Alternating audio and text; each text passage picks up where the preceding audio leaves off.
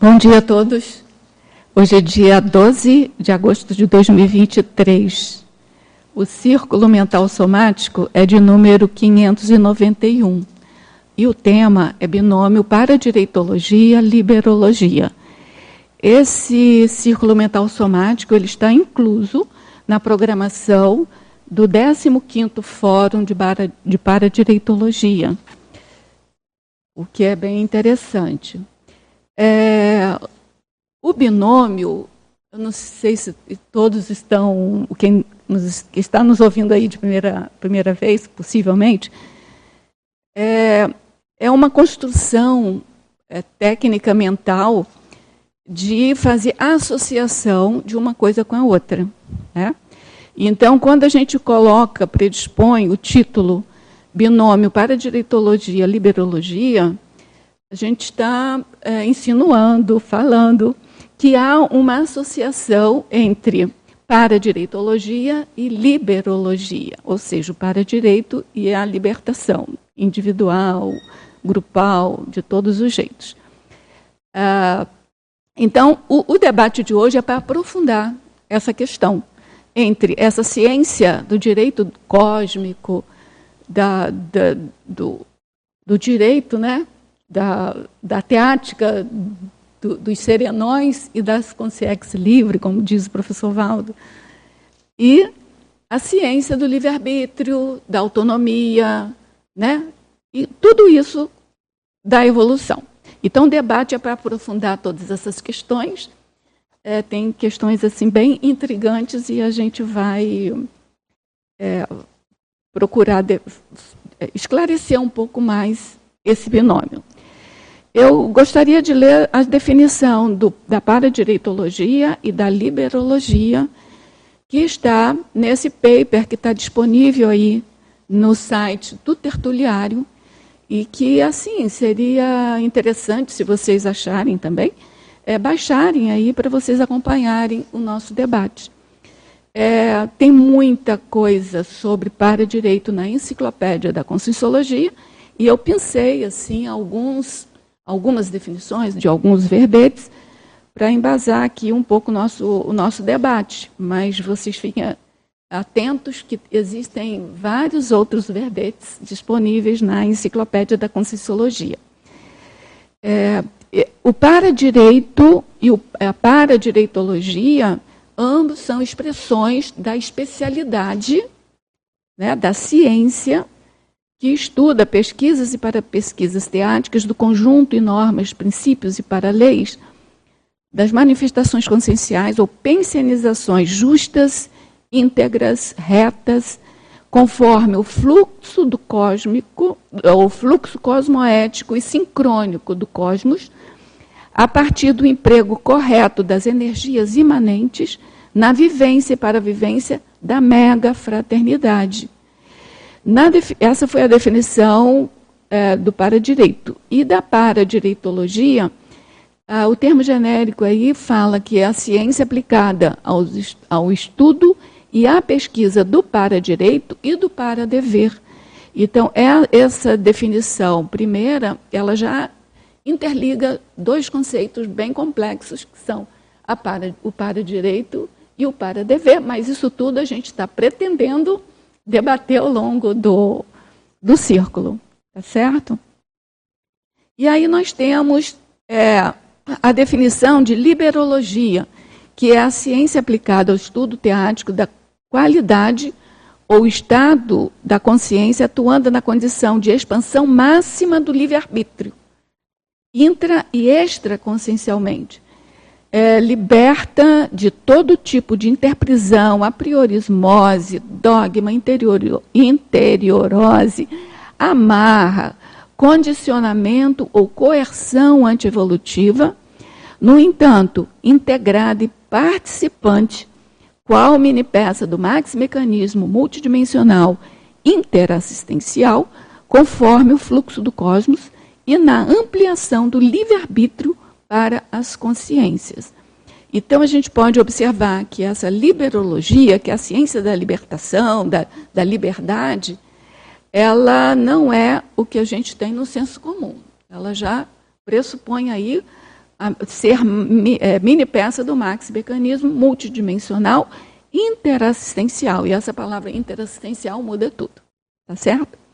Bom, e aí nós temos outras definições. Aí, depois, na, na segunda folha do, do texto, aí, a gente tem algumas é, é, falas né, do professor Valdo é, no, no, no, livro dele, no, no tratado Homo Sapiens Reurbanizados, Reurbanizados né, uh, onde ele fala que a liberdade é o limite do poder pessoal cosmoético perante a evolução consciencial. Por aí vocês, a gente consegue ver a diferença entre a liberdade no, no senso comum e a liberdade que a gente está tratando aqui. Depois nós temos na, na última, nas últimas páginas, né, na 3 e 4, várias ortopensadas para que a gente possa embasar o nosso debate aqui. Bom, a primeira pergunta, é, eu estou sendo até egoísta, porque é, um, é um, uma coisa minha, é uma dúvida minha, que é assim, ó, a precedência. O que vem primeiro? É a paradireitologia ou a liberologia? Ou seja, para a gente aprender, ou para a gente acessar, para a gente teatizar a paradireitologia, a gente tem que ter assim um, um, certo, tem que ter liberado assim um pouco do nosso egoísmo, da, sabe? Tem que ter um nível assim de liberdade pensênica, ou a gente conquista a liberdade pensênica a partir da, na medida em que a gente vai acessando as, as regras, as, os princípios da paradireitologia. É isso que eu queria deixar aí para para o debate começar. Se vocês acham que tem essa precedência ou não. Ah, e pode ser também um, uma espiral, né, gente? Pode ser uma espiral, quer dizer, à medida que você é, desenvolve um, você vai desenvolvendo o outro e vai, e vai acrescentando. O que, que vocês acham? Ciência do ramo do direito, né? Mediador. Então, achei muito interessante essa temática, né? Para mim foi muito difícil, porque eu não tenho é, expertise aí na, no direito convencional, que eu acho que ajuda muito na compreensão dessa parte, né? Agora, o, o Cida, só para complementar o que você está falando, esse tema é o tema do, da semana da paradireitologia, tá? Mas então, daí eu, eu, eu diria, pensando aqui agora, hein, que vou arriscar, eu penso que sem liberdade não existe nada na vida. Então eu diria que primeiro viria essa liberologia. Ei, bom dia.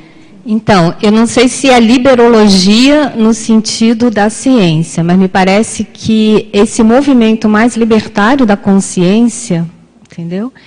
é que vai justamente permitir que a consciência acesse, tenha noção com relação ao para-direito.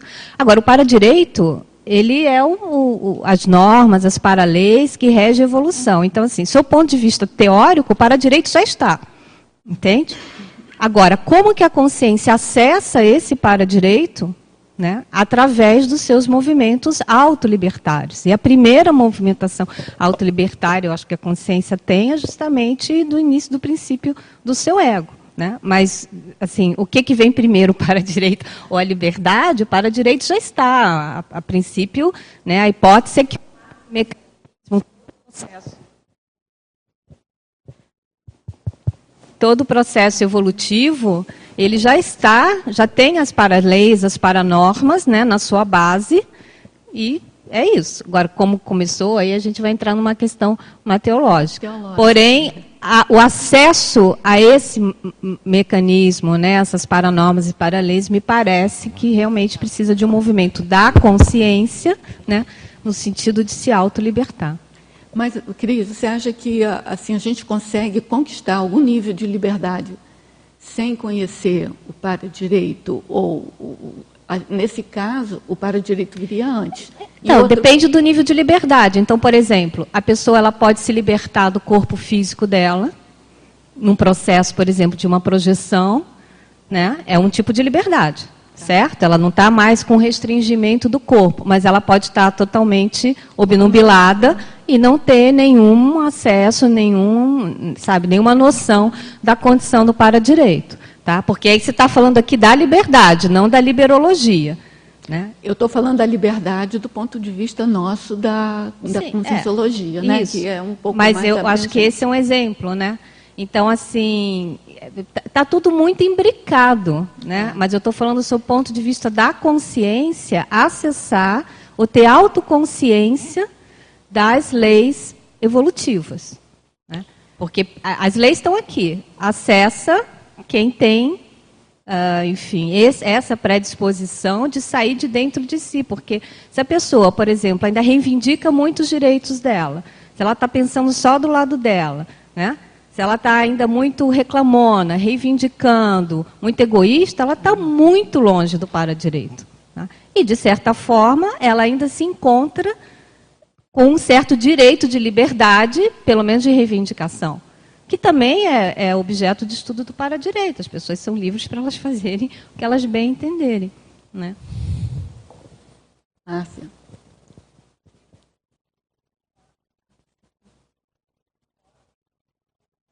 essa fala que a Cris traz. E eu acrescento assim, né, eu acho que essa questão tem relação com a ideia de qualidade. Qualidade da forma como eu me manifesto vai aumentar o meu entendimento a respeito daquela manifestação mais íntegra, justa e reta, né? Então, quanto mais o meu livre-arbítrio for cosmoético, mais eu consigo compreender essas leis que já estão postas. É como se tivesse um, um armário com as, vamos dizer, cada lei ali exposta e eu simplesmente não acesso porque ainda não, não me interessei. Né? Mas conforme eu vou qualificando a minha manifestação, a gente vai se aprofundando mais, a gente expande. Então, eu acho que é naquela ideia que você trouxe de ser algo que a gente leva de eito e em conjunto, como se fosse uma espiral. É o nível que a gente vai acessando, ele vai ampliando conforme a gente, o nosso fôlego.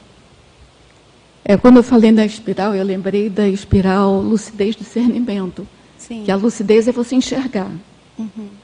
E para mim o para-direito mostra, quem estuda para-direito mostra, assim, as, vamos chamar assim, as regras ou as para-regras cósmicas. A partir dali você começa a ter o discernimento para discernir, ver as diferenças e escolher o melhor caminho evolutivo. Mas isso, à medida que você consegue discernir o melhor caminho evolutivo, você vai enxergar novas coisas. Aí, por isso que é uma espiral. Aí você já sobe numa camada. Assim, a sensação que me dá é que liberdade para direito, que liberdade aqui a gente está falando de livre-arbítrio, né? É, ela vai fazendo em espiral, entendeu? É, assim, tem relação. saber quem, onde começa é quase é. que o ovo e a galinha, entendeu? Tem relação com o fazer, né? O pensionizar, o sim, proceder, sim, sim, né? É aquela coisa assim de realizar, não é apenas olhar. Né? Eu acho assim que você olha e faz e pega. E a minha conduta agora é essa. Então agora para isso eu vou tentar ser melhor. Tem isso, né? Do, da ação. Você quer complementar? É que você falou questão da lucidez, eu até na, relacionado com a condição da, da liberdade, o para-direito é o que vai dar o discernimento. Uhum. Entendeu? Não é a lucidez, é o discernimento. Então, a pessoa, quando ela acerta e ela compreende a questão das leis evolutivas, principalmente da lei de causa e efeito, entendeu? Aí sim, ela tem mais condição de agir de modo com a convencional. Né? E numa determinada condição, num determinado contexto, há tantas vidas, né? que a, a, a grande, assim, o grande desafio, acho da consciência, que diz respeito à liberdade. Então, por exemplo, será que vai ter algum momento que a consciência ela vai renunciar lucidamente o seu direito consciencial à liberdade? Em quais contextos? Então, isso precisa de variáveis estão na questão. Né? Então, o que o para-direito vai fornecer à consciência é justamente esse discernimento na melhor escolha. O discernimento na escolha mais o discernimento na escolha mais cosmoética, mais acertada, mais evolutiva, mais interassistencial, entendeu? Não é, eu acho que eu penso que não é só a questão da lucidez. O tá, que o é discernimento só. traz é, é, o que o paradireito traz é o autodiscernimento. Uhum. É porque na definição de autodiscernimento do professor Valdo, ele começa falando sobre a, assim, sobre a lucidez, ou seja, você tem que enxergar para poder decidir, entendeu? Para poder ver o que é melhor, o que é pior. Então, assim, na minha prática, né? Assim, ó, quando eu, eu para eu saber de, ter o discernimento, eu primeiro, primeiro preciso conhecer. Claro. E o conhecimento é, da minha cabeça, é a lucidez. Mas, assim, realmente a diferença é, é, é tudo exemplo, junto ao mesmo tempo. Então, assim, essa precedência é, complexa, é me, complexa. Me parece que com o livre-arbítrio, desculpe, Marcelo, só para complementar, me parece que com o livre-arbítrio você alcança mais lucidez. Né? Porque nem sempre a pessoa está com livre-arbítrio, ela tem o livre-arbítrio para poder fazer a decisão. Uhum, então, me é. parece que com o livre-arbítrio vem mais a lucidez. E a partir da lucidez e com a visão para-direitológica, com a abordagem é. para-direitológica, se tem mais elementos para. tem mais discernimento para fazer, fazer, uma escolha, né, uma decisão que seja evolutivamente melhor para todas. Por isso que fala né, que para direito é a fundamentação prática lá da cosmoética, porque é o melhor para todos. Né? Eu, quando, você, quando você falou em termos de espiral, eu fiquei pensando no, no sentido de sinergia. Não sei se enquadra dentro dessa sua espiral. Porque, assim, é, eu, agora que você colocou a pergunta, foi nossa, complexo, né? porque a consciência tem o um livre-arbítrio, ok? Mas existe um quadro normativo de expressão desse livre-arbítrio? Se existe e que vem da precedência das consciências mais avançadas, a, o para-direito ele está ali posto para a consciência ampliando a sua manifestação de livre-arbítrio. Então, viria o para-direito e depois a liberologia, né? a é. maturidade da escolha da pessoa, porque a liberologia ela vai ser mais ou menos essa maturidade, não só uma liberdade libertina. Então, nesse sentido, aí entra a questão do para-direito dando as raias para ampliar o discernimento cosmoético de pensionizar de maneira correta. Né? Quando você fala da operação do discernimento e a lucidez, de fato tem a reflexão, abre possibilidades, pondera elas, fica mais lúcido e tem discernimento do que, que é o melhor a escolher. Né?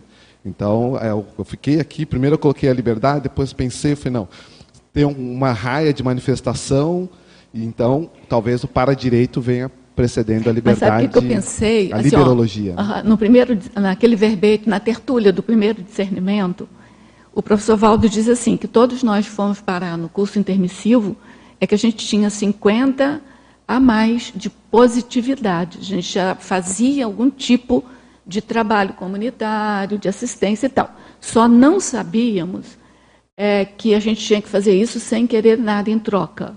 E que muita gente esperneou, muita gente voltou, nem ficou no curso intermissivo e alguns ficaram. Aí eu pensei, então, ali a gente estava tendo o esclarecimento, sabe, a lucidez para seguir, um, para ter, ter olho de ver o para-direito, entendeu? Exato. Mas eu concordo contigo. Hoje, antes de sair, eu estava vendo o professor Walter falando que, ah, você quer saber o que é para-direito e quer vivenciar o para-direito? É só você viven, vivenciar conforme a consciência livre, conforme a, a, o serenão. Eu falei assim, ah, muito fácil, muito simples, Entendeu? Mas, entende? Então, assim, ó, é, eu, eu, eu tenho convicção de que o para-direito já está colocado, já está lá. Mas como é que a gente chega, sabe? Aí que vem esse sinergismo. Então, é. à medida que a pessoa compreende mais as leis, como esse exemplo que você deu, chegou no curso intermissivo, ó, vocês chegaram aqui com uma ficha. Mas não sabiam que o caminho mais rápido de acelerar isso é você abrir mão do egoísmo e fazer isso pelo para-dever do correto a ser feito. Então, na hora que a pessoa começa a acessar essa compreensão, ela vai ampliando o nível de livre-arbítrio. Por isso que eu pensei na sinergia, né? o para-direitos sendo uma sinergia para ampliar o livre-arbítrio e a liberdade consciencial. É, é, que você vê o sinergismo, é um pouco diferente do meu, porque assim, antes precisou de você enxergar. Então, quando você antes precisa do enxergar, tem uma espiral aí, tem uma precedência, entendeu? Mas eu concordo contigo que vai sendo o acúmulo, vai sendo vai sendo sinérgico, entendeu? Rosa. É isso aí. Fala. Vocês têm gente na fila e como é que está? Ela que está na frente. Você, você, você, aguarda um pouquinho? Uhum. Vai lá. Desculpa. É, bom dia. Eu estava aqui pensando né, nessa, nessa tua colocação, nessa tua questão, e eu fiquei pensando, né, aquela, aquela quem, quem vem primeiro ovo a galinha também, né, que você já falou, mas por outro lado, é, quando eu comecei a estudar a cosmogonia do direito, né, como é que veio tudo lá, as primeiras leis nesse processo, e eu falei, e o paradireito já existia? Né? Então, é, claro, hoje eu consigo ver que sim, mas na época era uma dúvida que eu tinha. Né? Como é que, por que, que veio direito antes e tal? É diferente do processo da liber, do livre-arbítrio, ao meu ver, é, que eles caminham juntos, me parece. Tá? É claro que eu não vou responder essa pergunta, mas é só uma, uma forma de eu ver. Porque quando eu consigo entender que o para-direito ele é um processo do fluxo cósmico e às vezes no, na questão da autolucidez do discernimento pode ser que pessoas elas estejam muito mais no fluxo cósmico do que eu e, e penso que isso é muito bem viável que conheça a para-direitologia. Então o fato de conhecer me traz um para-dever de fazer, de teatizar. Uhum. E aí vem o processo do livre-arbítrio, e depois tem até aquela questão de a maior liberdade da consciência e a submissão ao para-direito, que é um paradoxo. Paradoxo. Uhum. E, então, é, não, não penso assim, que às vezes pode ser que no processo autolibertário da consciência, ela já esteja nesse fluxo da paradireitologia e não conhece a essa sistematização, tá? e isso não quer dizer que ela não esteja dentro do, é, é, vivenciando a paradireitologia, e pode ser que, é, a partir do momento que eu vivencio, que eu conheço, que eu tenho acesso, é, essa teatização, ela se torna muito mais premente, ela se torna... É, a, a, o para-dever, ele fala mais alto.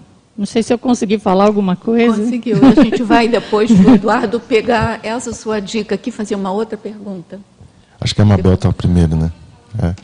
Então, Rosa, eu estava pensando aqui, né? Eu acho que a evolução ela tem dois momentos: antes da autolucidez e depois da autolucidez.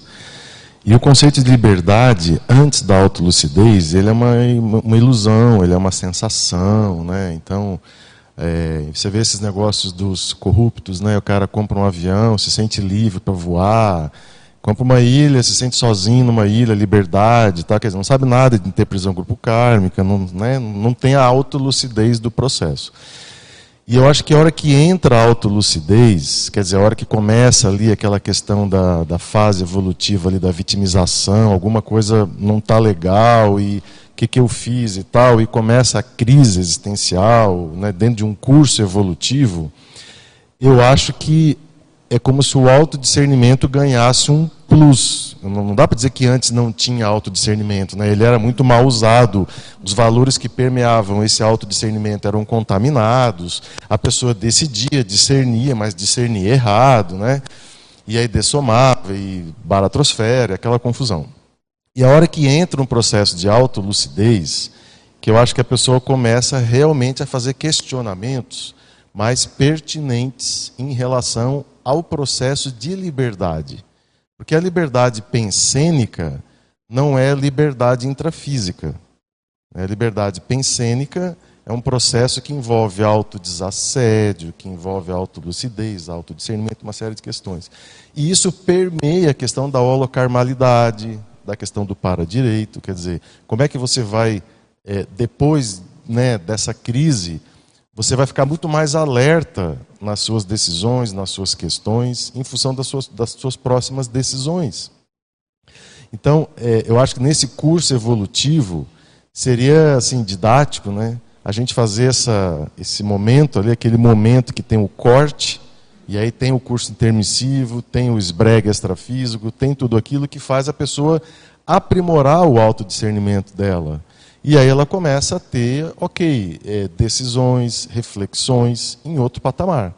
Enquanto não teve isso, não tem a crise, tal, eu acho que é um, é mais um rame-rame um ali de interprisão e de, e de erros sucessivos. Né? Então, eu acho, assim, na questão evolutiva, respondendo a tua pergunta, né, no curso evolutivo, eu acho que é, começa primeiro um processo de autolucidez. Entende ali? E, e, a sensação de liberdade, o que, que vem primeiro? Vem a liberdade? Vem uma sensação hipotética de liberdade, mas não é liberdade pensênica. A real liberdade pensênica, ela vai começar com o entendimento do para-direito, na minha opinião, entendeu? Até então era uma ilusão, uma sensação. Livre, liberdade, se sentir bem tal. A pessoa não tem noção de nada. Na hora que vem o processo da autolucidez, aí começa a, vem a para-percepção, aí começam os questionamentos. É liberdade mesmo que eu estou tendo? Pera, mas eu estou nessa família aqui, isso aqui é um, o que é que eu estou fazendo aqui? E aí começam as sensações dos laços, dos liames, né? Sem autolucidez é. não. É igual aquela ortopensata que eu não sei agora se foi se foi a Maria Eugênia ou se foi a, a Cristina que falou da submissão do, ao para-direito, né? A maior liberdade, a submissão do para-direito foi foi você, né? a mega liberdade. Bom, agora é Mabel e depois eu vou fazer uma nova pergunta aqui. Tá, tá, tá. É, não, não quero me estender muito para você poder mudar de pergunta também, Rosa, mas eu, eu assim, não sei quem inventou o para-direito e a liberologia, mas quem inventou, é, inventou independente da gente. Então, eu acho que isso já existe. Não dá para existir para-direito sem liberologia não e não é. dá para existir liberologia sem para-direito. O povo lá que resolveu isso aí, eu acho que uma coisa depende, depende da outra e independe de nós. Muito bem, esse é o primeiro ponto. Agora, o segundo ponto. Vamos supor que a pessoa está aqui na dimensão humana e ela começa a entender, entender sem entender, sem ter um nome bonitinho, mas ela tem valores um pouco melhores do que a média, e ela começa a entrar na liberologia, ela dá liberdade, não só dela, mas para o outro. Se ela fez isso, ela já entrou no para-direito. Ela não sabe o que é para-direito. Ela respeita o outro, ela já está. acabou, ela já está entrando no para-direito. Mesmo agora, sem conhecer nada. Mesmo sem conhecer. Agora, vamos supor que não, esquece a liberologia agora, mas ela tem alguns valores, algumas manifestações mais próximas do para-direito. Ela já entrou na liberologia. Não tem como, na minha cabeça, Entendi. conseguir separar essas duas coisas. Entendi. Eu não posso entrar na liberologia, é inviável, no meu ponto de vista, entrar na liberologia do maneira que a gente entende. Sim, sim. Nessa, né, sem para direito. E sem para dever, entendeu? Mesmo que eu não saiba nada. Uhum. Então, essa pergunta do que vem antes, eu não sei se dá para responder na minha cabeça. Na minha cabeça, né? Porque eu acho que as coisas, elas vêm juntas. Sim, Mesmo que eu não saiba do tema, entendeu? Porque senão me parece que a prática é inviável. São, as, são aspectos da mesma prática. Isso Exatamente, são, são variáveis de uma coisa só, no meu, no meu modo de entender, embora sejam completamente logias distintas, né? Tá bom. É, eu estava, enquanto o pessoal estava falando, eu estava pensando nisso que a Mabel falou também. Essa, essa pergunta, ela tem uma ela tem um, um, uma pegadinha. Sabe por quê? Porque o direito consciencial à liberdade, direito consciencial, não o direito intrafísico dos códigos, não sei o quê. O direito consciencial à liberdade está nas paranormas do para-direito. Então, quando surge o para-direito, quem criou, né, ele já traz em si o já direito tem. consciencial à liberdade. Então, isso sob o ponto de vista lato. Agora, vamos para a questão centrífuga consciência-cosmos, tá? Aí eu mantenho a minha posição, quer dizer, a partir do momento em que a consciência ela começa no movimento mais autolibertário, inclusive reconhecendo o direito, a liberdade dela de pensionizar, sem inculcações, sem lavagem cerebral, quando ela se dá conta de que ela é livre para pensar pensionizata. Tem uma ortopensata aqui que fala isso, né?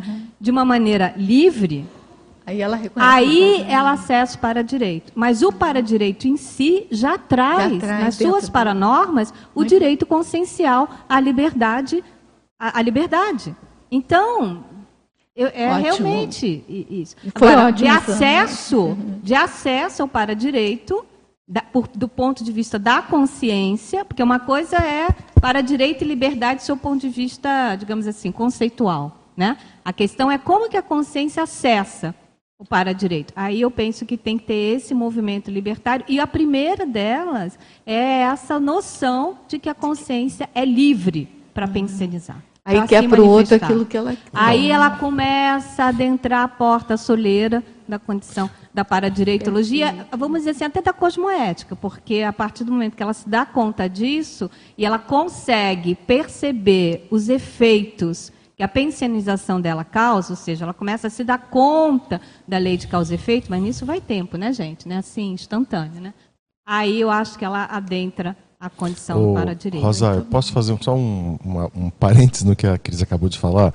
É que eu, eu tenho uma visão um pouco diferente. assim. Eu acho que, que a consciência, por princípio, ela é livre. Por princípio. Mas pela questão holocármica, a liberdade é uma conquista. A liberdade pensênica vai ser uma conquista. Porque, assim, por princípio, claro, quem manda no seu mental só é você até, né? Agora, quando você começa a ver a questão de interprisão, assedialidade, e a pessoa é mais pensada do que pensa propriamente, na, na a grande é, massa, digamos assim, é mais pensenada do que ela pensar por si. Eu acho que a, a pensenidade livre é uma sinonímia de desperticidade, é uma sinonímia é, de, de uma evolução, de um estado evolutivo avançado. Não. Uhum. Entendeu? Mas tem aquela coisa da, da liberdade de pensar é, é inalienável. Não, não, por, sem dúvida, entendeu? por é princípio. Assim, ó, por princípio, ok. Entendeu? É, mas do ponto de vista pragmático, uma pessoa assediada não está pensando livremente. E ela acha que ela está pensando livremente. Entendeu? E aí você fica naquela condição. Peraí, é, quem que está sendo livre aqui? O assediador, que está induzindo a, a pensenidade, ou a consciência que acha que está livre e não está sendo livre coisa nenhuma? Então, eu vejo que quando você pega um, um cenário né, de uma consciência, e aí você vê assediador assediado, você vê o histórico tudo mais ali, e você vê a falta de lucidez, essa pessoa pode estar tá falando de liberdade.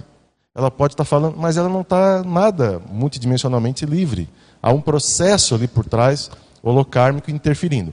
Então, é, por princípio, ok, concordo. Na prática, é uma conquista, ao meu, na minha forma de ver. Né? É. Eu, eu acrescentaria que também tem a ver com a escolha, né? É. Mas assim, ó, é, é, assim, na minha, na minha, na minha tese, né, só a CL, pela, pela, pelo corpo de conhecimento que a gente tem hoje. É só a CL pensaria porque também depois da CL a gente não sabe o que, que é, né? Tem, tem isso. Então, assim. Então, a CL, pelo corpo de conhecimento que a gente tem, é a única que pensaria livre, assim, de qualquer, de qualquer coisa, né? Se bem que o, hoje de manhã eu estava contando aqui que eu estava assistindo o Valdo Vieira falando que para direito, se você quer saber o que é para direito, é só você pensar igual a, a Serenão e igual a CL. Né? É muito simples, eu acho. Né? Só um é só para complementar. Ah. É, é assim, depois pensando aqui, às vezes, Rosa, essa esse, essa importância que a gente dá de querer separar, de querer saber Não, quem vem primeiro ou segundo, eu penso que é muito da ciência convencional, às vezes, sabe? Porque a gente quer compartimentar. E pensando de forma interdisciplinar, às vezes as coisas não são assim. É? Mesmo porque elas são imbricadas, as coisas são correlatas. É sistêmica, né? Sistêmica. Então, uhum. essa forma mais ampla da gente ver nesse sentido, sabe? Mesmo porque, se você pega a definologia da liberologia, tem a segunda linha lá no final, que fala liberta de todo tipo de interprisão. E é isso que o paradireito trabalha: anticonflitologia, as reconciliações grupocármicas, holocármicas, egocármicas, enfim. É, então, se você vê, tá eles estão correlatos, né? Não, eu, eu, concordo contigo que a visão tem que ser sistêmica, né? Mas mesmo no sistema tem uma, uma o sistema é igual aquela rede de peixe, né? Você mexe numa, no, no, no, no ou no nó ou na linha, mexe no resto. Então, aí você tem, pode ter no sistema uma coisa precedendo a outra, entendeu? Mesmo sendo sistêmica. Então, mas eu concordo com você, essa pergunta foi mais para a gente começar o debate e a gente vai passar para outra daqui a pouco. Só, só para complementar aqui, na, na página 3 tem essa ortopensata, assim como os direitos delimitam a liberdade da consim, os deveres delimitam os seus direitos. Então aí nós temos quase que um ciclo fechado. Começa pelo dever, depois vem o direito, depois vem a liberdade. E, e antes disso, óbvio, o autodiscernimento. E antes disso, até na fala do Eduardo, né, para que a pessoa seja desassediada, não tenha interprisão, possa ter liberdade pensênica, ela precisa ser cosmoética na medida da sua possibilidade, né? Até porque o para-direito é a expressão técnica da cosmoética. E aí eu comecei a lembrar de uma fala do professor Waldo, quando eu iniciei a escrever meu livro, eu fui perguntar para ele: animal tem karma? Porque a gente vê tanto sofrimento e maus tratos, é, pelo princípio da ação e reação, tem, tem que haver trauma, algum né? karma. Né? E a resposta dele é o seguinte: o karma começa a incidir sobre o animal na medida em que ele entende o certo e o errado. A época não me esclareceu muito, porque como é que você vai entender que né, um animal, e, né, e a gente não fala só sobre cachorro e gato, que são domesticados, Agora, todos têm sobre eles a incidência do karma. Se tem incidência do karma, é porque algum grau de autodiscernimento eles teriam que ter para poder fazer a escolha entre o certo e o errado. Né? Então.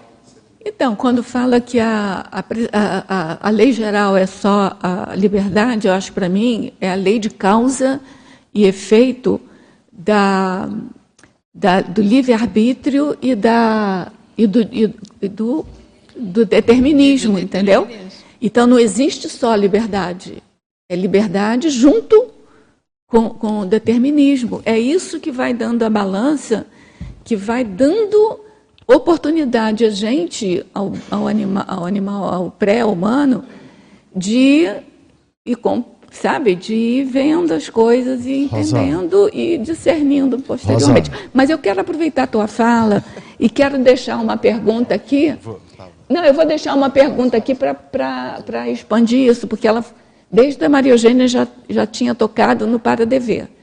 Eu tenho uma pergunta aqui, ó. Se a liberologia é a ciência da autonomia e a paradireitologia está relacionada com direitos, deveres, para direitos, para deveres, então esse binômio se, se caracterizaria quase que um paradoxo. Aí a pergunta é: qual o papel do para-dever enquanto elemento libertário? O que o para-dever liberta? Sim. Como é que o para-dever, você entendendo o para-dever, como é que aquilo pode gerar libertação para você? Ô, Rosa, deixa eu. É, essa fala, eu vou, vou entrar na tua pergunta se eu souber alguma coisa da sua pergunta, né, Rosa? Mas em relação a essa questão que a Miriam trouxe dos animais, é, eu vi um vídeo recentemente, até comentei com, com, a, nossa, com a nossa equipe lá no círculo, né, é, de uma onça que ela atacou um babuíno. Tá? Estava com fome e tal, foi lá e crack, né, pegou o babuíno. E ela está arrastando o babuíno para o alto da montanha para devorar o babuíno. O que, que ela descobre? Que o babuíno estava com um filhote. Com ela babuíno. E a câmera do National Geographic lá filmando tudo, tá? E ela animadona, né? Puxando, puxando, puxando, tal. De repente, a hora que ela vira o babuíno, tem um filhote. Ela paralisa. A onça paralisa. Ela paralisa e fica olhando para o filhote congelado, totalmente congelada. Ela pega, o, ela não come o babuíno, ela pega o filhote, sobe mais com ele, começa a lamber o filhote, tá? Então, assim, realmente, os subhumanos já começam a ter noção de certo e errado. Entendeu? A, a questão do instintual, veja, maternidade a, lá e tudo agora mais. Agora veja a nossa caminhada, como é longa. Como é longa. Quer dizer, desde essa época a gente já tinha opção pelo certo e errado. A é. questão da empatia, a questão da solidariedade, a questão da ciência. Passaram-se milênios e, e nós ainda, né, às vezes, não somos empáticos, né? Então, Não, esse é um bom é, exemplo, é Eduardo. incrível, gente, vale a pena vocês procurarem depois lá. É incrível ver a reação de um animal quando ele vê a caca que ele fez, entendeu? Sem córtex pré-frontal, entendeu? Sem racionalidade. Mas, Rosa, assim, em relação ao, ao para-dever, né, como, é que uhum. ele, como é que ele ajuda aí na questão da liberologia e tal, é, eu vejo assim que, dentro da questão do autodiscernimento, é, nós, nesse nível evolutivo nosso aqui, é muito mais uma questão de código pessoal de cosmoética, de cortes, né, de cortar na carne, de, é, enfim, de autoenfrentamento, de autorreflexão, do que propriamente dos meus direitos. Eu acho que as coisas são equilibradas, né? Os, os para, o para-direito com o para-dever, é um, é um equilíbrio. Mas eu acho que na medida em que a gente vai evoluindo cada vez mais e, e trabalhando na questão do para-dever, os, os direitos, os para-direitos, eles, eles começam a, a surgir de uma maneira mais natural. Agora, eu acho que nesse nosso nível aqui, sem para-dever, sem olhar os nossos deveres evolutivos, por exemplo, não matar ninguém, né? A onça matou lá o babuíno. E nós temos hoje aí, né, é, mortes para tudo que é lado. Eu estava conversando com a Morena sobre, sobre esse assunto mais ou menos ontem. E ela estava me contando de um caso lá de Uberaba, que eram uns amigos, né, tínhamos pessoas da sociedade, que frequentavam inclusive lá clubes e tal, eram pessoas super conhecidas. E ela disse que ela, é, às vezes, esses dois caras é, iam numa reunião que o pai dela levava ela, e ela ficava olhando assim: aquele cara ali tem inveja daquele lá. E ela pensava isso com ela. Aquele cara ali tem inveja daquele cara lá. Mas ela tinha tipo 10 anos de idade, 11 anos de idade. Aí um dos caras morreu. Morreu, foi morto. E aí o tio dela, uma vez conversando, tal, ela, ela chamou ela para ir, enfim, conversar na empresa dele lá e tal. Daí ela falou: Eu acho que quem matou o fulano foi o Beltrano. Ela, mas que isso? Mas por que você pensa assim? Porque ele tinha inveja dele. Mas como você sabe disso? Não, porque era só no jeito de ver ali a situação. E aí veja: o sentimento, a pessoa não tem nenhum tipo de noção em relação ao que ela sente pelo outro, vai lá e mata outra pessoa. Então, isso acontece, assim, até agora vem acontecendo. Então, a questão do para-dever é um processo profilático, a meu ver, né? de, de evitação, de, de. Eu acho muito mais intenso do que a questão do para-direito no nosso nível evolutivo atual.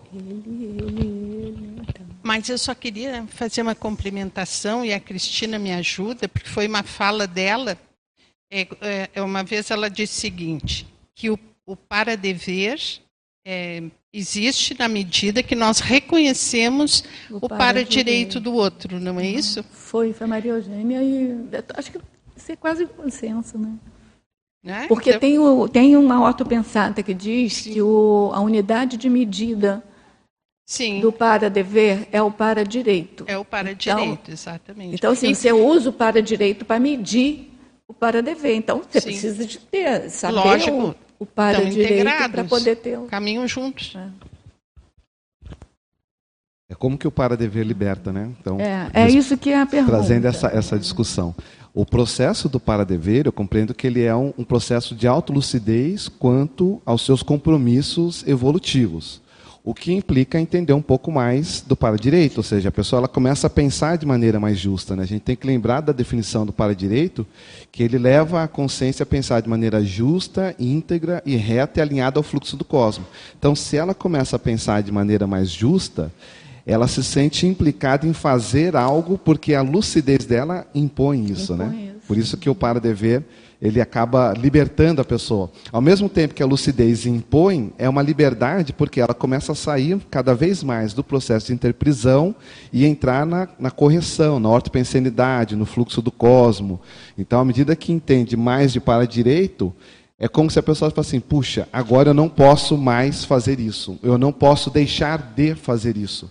Não é porque está escrito, ou que mandam, ou que, que dizem. É, é o que a bússola cosmoética da pessoa aponta, ó, isso é o correto a ser feito, né? E isso é libertador, porque não vem de fora, não vem uma imposição externa. Mas tem uma liberdade agir. antes, né? Porque você conhece o para-direito, você tem a liberdade de escolher, de escolher. fazer o para-dever. Exatamente. Você poderia não fazer. O livre-arbítrio continua Então a liberdade está no entorno do para-dever, antes para e depois, né? É. Tanto que na, na, apresentação, na conferência que eu fiz, eu fiz uma proposição de, no curso Grupo Kármico, quando pega interprisão, vitimização, recomposição, libertação, eu coloquei, sempre vai ter a presença do livre-arbítrio. Só que usado de maneira patológica, de maneira, às vezes, ambígua, quando a pessoa está na vitimização. Ela está fazendo, daqui a pouco dá na cabeça, ela se sente vítima, ela começa a recompor, então ela começa a usar de maneira mais consciente, ela vai querer saber do CPC e vai se libertar com o livre-arbítrio cosmoético. Né? Então, fiz uma proposição, que eu não, não achei escrito, mas fiz a provocação dessa, do estágio sempre ter presente o livre-arbítrio, só que de maneira cosmoética ou patológica. Né? É, Maria Eugênia, depois você, tá, Cris? Tá, tá desligada. A pergunta, ela fala o entendimento, é isso? O entendimento ah. do para... Não, é qual o papel do para-dever enquanto elemento libertário. Ah, tá. Porque só, só entender o para-dever ou para-direito não liberta nada. A questão é a prática. É como é que a gente vai é, é, é, o que a Miriam já falou, né, a questão da cosmoética, é, a partir do momento que eu implemento um código pessoal de cosmoética, é, entendendo a partir do, da compreensão do para-direito e do para-dever, e aí sim eu tenho uma cláusula, ou eu tenho esse, esse, essa forma de teatizar as coisas, aí sim eu penso que pode libertar. Só compreender só teorizar não vai resolver muita coisa, vai ficar até no autoculpa, né? Porque eu já entendo e não consigo fazer. Aí é um processo mais sério. Mas o Código Pessoal de Cosmoética, é, é para mim, ela é o para-direito na prática, que vai in, contribuir no sentido de entender o para-dever. Né? Então, já fazer, implementar o para-dever, e aí sim as interprisões elas vão gradativamente se dissipando, né, os nós, enfim. Uhum. É, eu acho que a gente tem que retomar sim a condição do, da, do conceito do para-dever, para a gente não cair na, na tentação de fazer já uma, digamos assim, uma transposição, né? do que a gente entende aqui sob o ponto de vista intrafísico enquanto dever e compromisso. Então, na definição do para-dever, primeiro, é colocado a condição da consciência lúcida. Né? Se você me permite, eu vou ler aqui a definição pode do para-dever. O para-dever é a condição da consciência lúcida dos próprios compromissos, normas, princípios e para-leis justas, íntegras e retas, firmados com o desenvolvimento autoconsciente da evolução pessoal, aí agora vem, eu acho que é a cereja do bolo. Entrosada à evolução do grupo evolutivo. Então, grupo, do grupo do grupo entrosada, é entrosada. Tá? Então é autolúcida, firmados com desenvolvimento autoconsciente da evolução pessoal. Então são, é a, a, a, consciência lúcida contra os seus autocompromissos, de acordo com as leis do para-direito, né? Mas esses autocompromissos entrosados né, a evolução do grupo evolutivo. Então, me parece que aí o aspecto, primeiro, libertário do para-dever é que ela sai de uma esfera egocêntrica, ela sai de uma esfera egocármica. Porque o CPC ainda pode estar dentro de uma esfera egocármica. Apesar de que na definição do CPC se fala de um alto comportamento policármico. Né? Então, vai se fazer a compilação das normas, do, do, da, da, das normas de conduta de um alto comportamento policármico. O próprio CPC já indica esse movimento no, na, né, no sentido de trabalhar o ego-karma mais próximo, é, em direção ao polikarma. Mas eu acho que é libertário aí a questão do para-dever, porque a pessoa já pensa não nela, não no que é só correto para ela. A, a consciência já pensa no que é correto para ela, entrosado ao grupo evolutivo no que ela está. Então, esse é o primeiro, uma, uma primeira consequência, eu acho, que é autolibertária da condição do para-dever. É, né? Para e outra coisa, a, a partir do para-dever, a pessoa ela passa a ter mais autonomia, autonomia autolegislativa. E eu discordo um pouco do Marcelo. Eu não acho que exista o livre-arbítrio lá na condição de consenso ainda, sabe, Marcelo? Eu acho que existe o arbítrio, só que eu acho que ele não é livre ainda. Porque eu acho que o livre-arbítrio ele vai se configurando cada vez mais a partir do momento em que a pessoa vai saindo do determinismo evolutivo, que é consequência dos atos anticosmoéticos dela. Então, se a pessoa está num nível de interprisão muito grande, não sei se ela. Eu, assim, vamos ponderar aqui junto, né? vamos refletir se existe algum nível de livre arbítrio. O arbítrio tem. Mas o arbítrio por si não, já não é livre, livre-arbítrio? Não sei. Nesse não, sentido? Não. não é. Ninguém está obrigando ela a fazer. É, mas assim, eu não sei se a, a, esse livre-arbítrio, sob o ponto de vista evolutivo, entendeu? Existe. Eu acho que existe uma condição, talvez até mais instintual, né? Às vezes ela faz as coisas e ela não está pensando de uma forma livre, ela está uhum. submetida a algum tipo, tá. entendeu? De pressão, pensênica. Então, a vontade dela de decidir, que é o arbítrio, isso existe. Mas aí a gente tem que ponderar qual que é o nível de livre, livre qual que é o tá. nível de liberdade desse arbítrio. Ou quanto que ela efetivamente, enquanto consciência, utiliza do, direito consciencial dela à liberdade para exercer esse livre-arbítrio. Então, mas é, é outra questão. Sim, então, é, assim, o, o, o aspecto libertário do para-dever, no sentido de já sair da sua condição egocármica, né? e no sentido de justamente poder contribuir de uma maneira autolúcida né? para a evolução grupal. E aí eu acho que com isso causa uma outra consequência. A pessoa, a consciência vai cada vez mais tendo oportunidade de recomposição. Eu acho que o para-dever é algo muito presente, ou deveria ser, né? Algo muito presente naquela fase recompositiva da consciência. Quanto mais lúcida dos seus paradeveres, mais eu acho que a consciência ela vai, primeiro, causar menos interprisão, né? E aí entrar em processos mais recompositivos de uma maneira lúcida, não compulsório.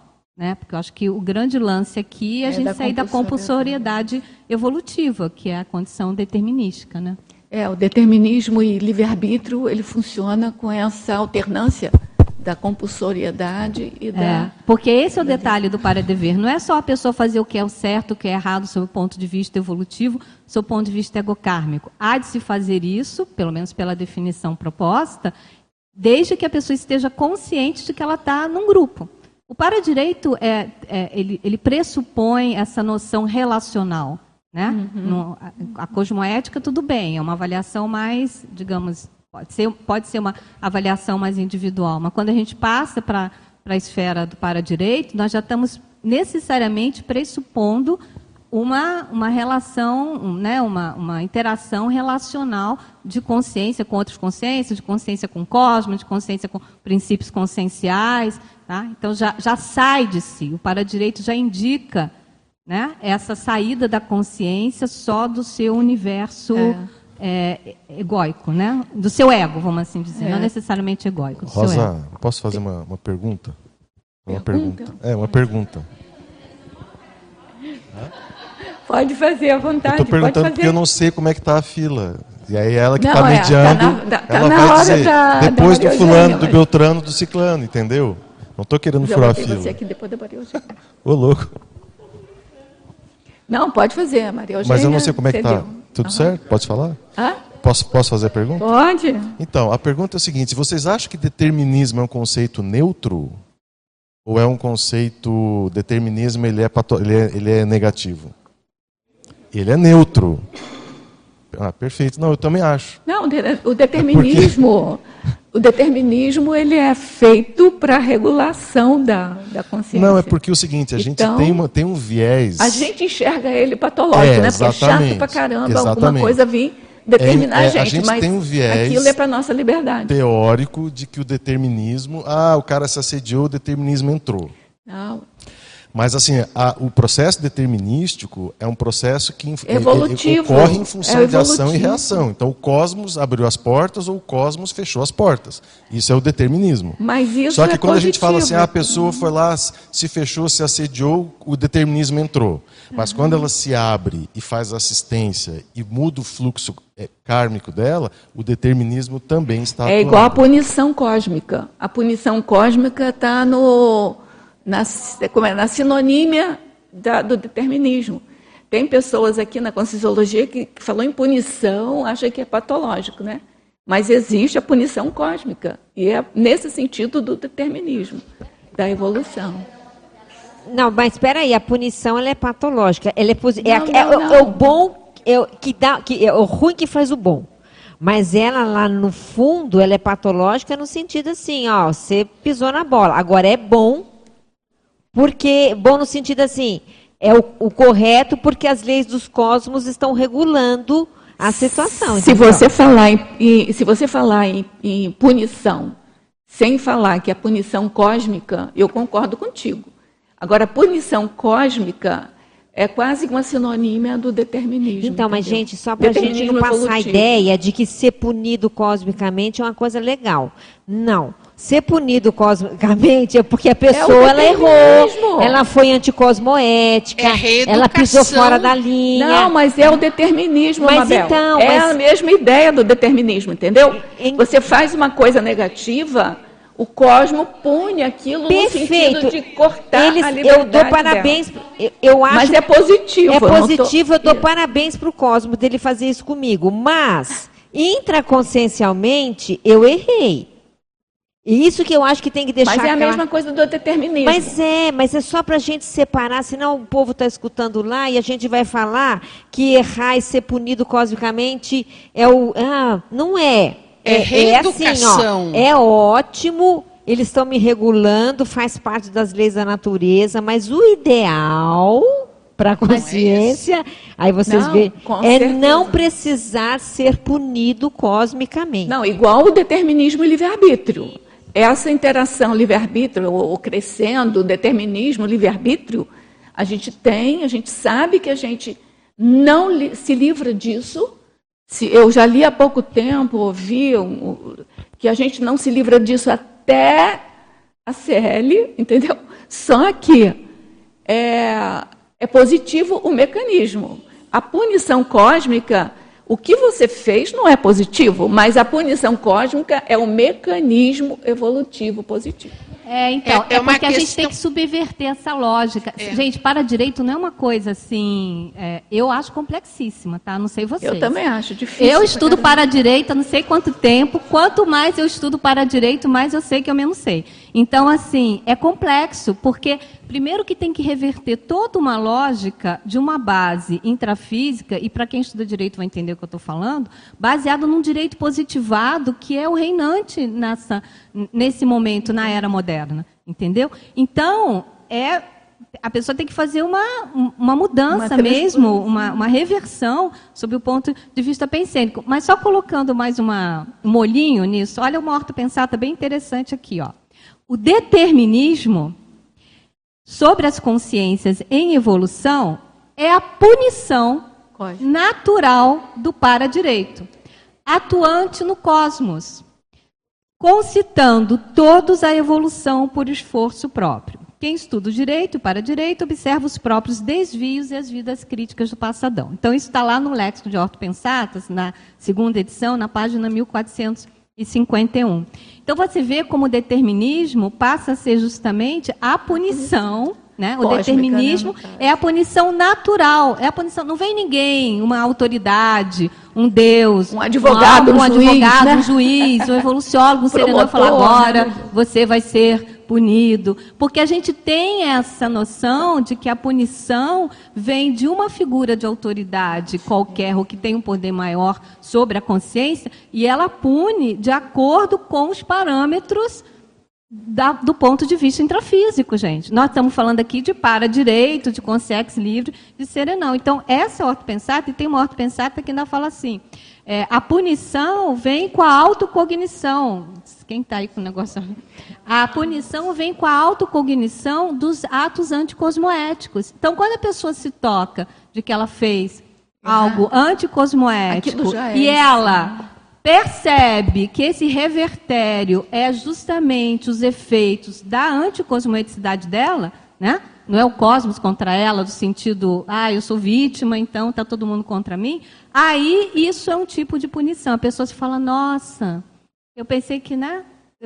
a, a minha intenção foi até boa, mas faltou o discernimento, deu o revertério e aí eu acho que vem a punição. Eu acho que esse conceito realmente de punição é algo que precisa ser melhor debatido entendido sob o ponto de vista do para-direito. Tem até uma outra pensada que ele fala, é, é a, toda punição é chata, mas fazer o quê? Né? A evolução é assim mesmo. Então, faz parte.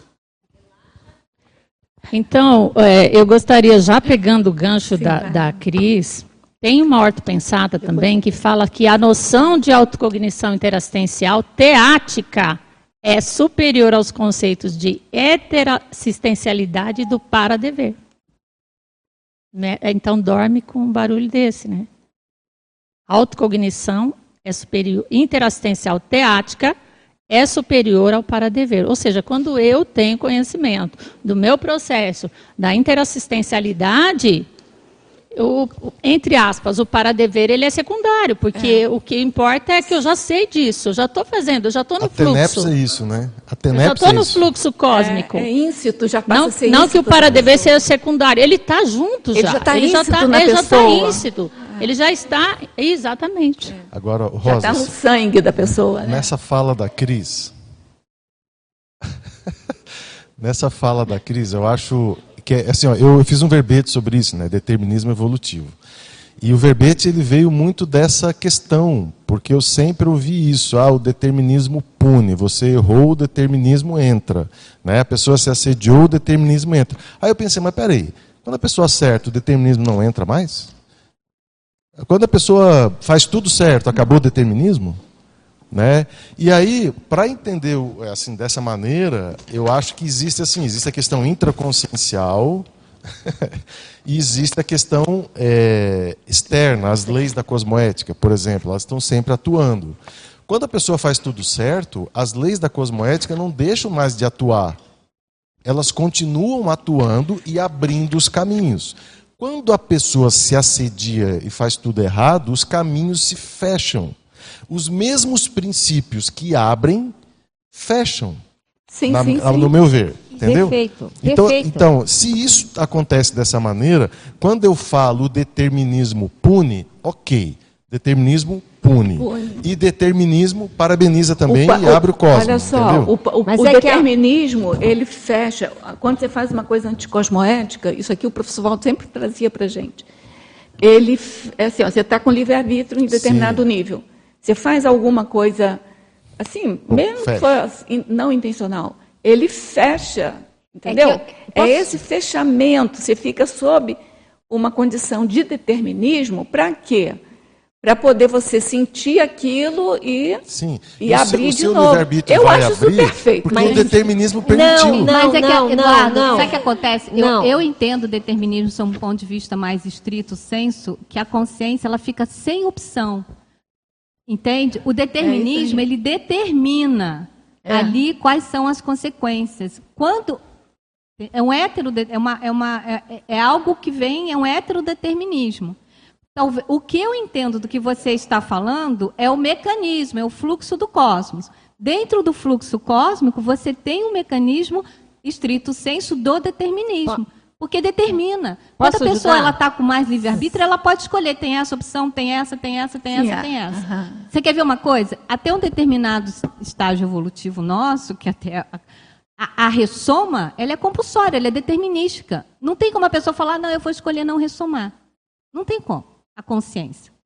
Então ali existe um determinismo em cima dela. Ela não tem escolha de. Ela pode ter feito a melhor vida do mundo, ela pode ter feito a assistência que for, mas se ela não ainda não, não passou sob o ponto de vista evolutivo, sei lá, né, do para CL, a, a, até até o, a, tem aquela questão, né? O serenão ele escolhe, ele pode escolher ressomar ou não, mas dependendo do caso, até que ponto também o serenão precisa ressomar, né, para tem, tem algum nível de determinismo em cima do serenão. É, não sei. Eu acho que nessa fala, nessa fala do Eduardo, o que, que a gente, o que eu entendi, que ele está chamando de determinismo toda a lei de causa e efeito.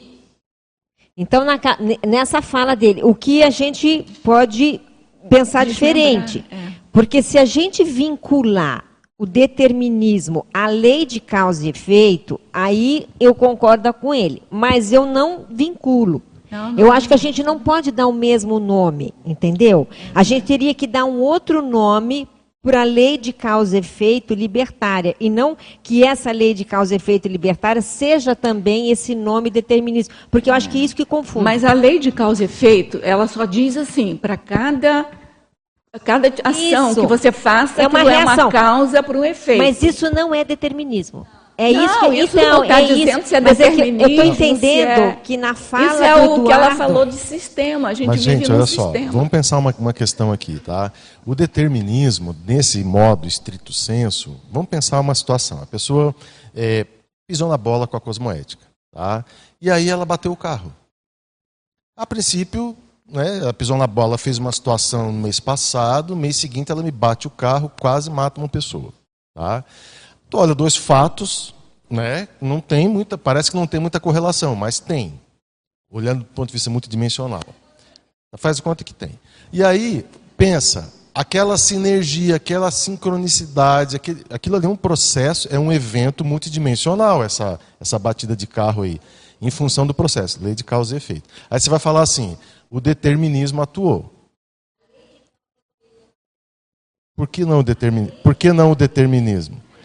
A lei de causa e efeito atua. Porque, olha, é a, a lei de causa e efeito então com determinismo. Quando, quando não é causa e efeito e quando é determinismo. Porque na lei de não. causa e efeito, o efeito que, ca que causa a ação da pessoa, ela pode ser inclusive libertário. No determinismo, não é. Então, aí, pois é. Eu... Entendeu? Efeito pode Gente, fechar. Então você quer ver o seguinte, ó.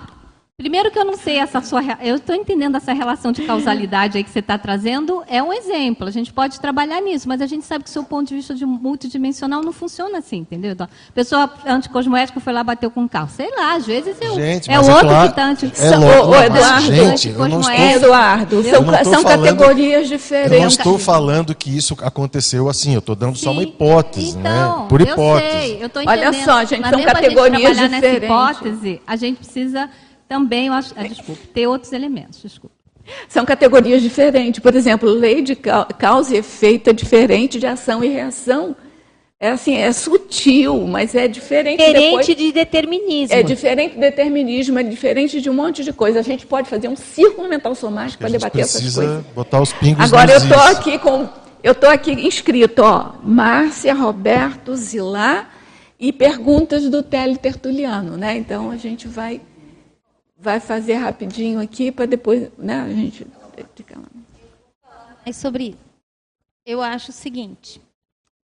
Ah, existe uma, uma sutileza nessa questão da lei de causa e efeito, porque quando você está sob o jugo dos efeitos, das suas ações, das causas, né? Então agora, por exemplo, nesse momento a gente está aqui vivendo efeitos e gerando causas, correto? Estou aqui.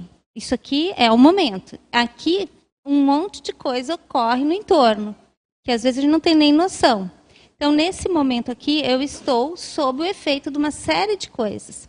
Se por algum motivo eu não tivesse chegado, se por algum motivo eu quisesse vir e não vim, se por isso seria o quê? Também efeitos geradores, ah, ah, vamos dizer assim, determinados por algumas causas. Então, o determinismo são de certa forma, uh, é, os efeitos eles perpassam por essa questão do determinismo, porque eles vão determinar aquilo que você vai vivenciar.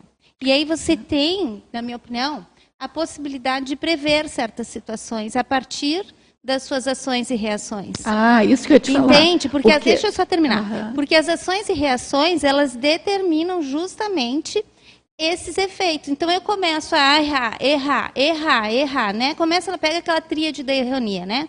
Três erros que a gente perpassa aí e que você precisa cortar, porque senão você entra num, num engodo. Ou aqueles alertas conscienciais que você recebe, olha, para, você está entrando num fluxo de uh, é, vamos dizer assim, efeitos que podem ser, é, às vezes, até te desviar para um outro local. E você não tem o que fazer.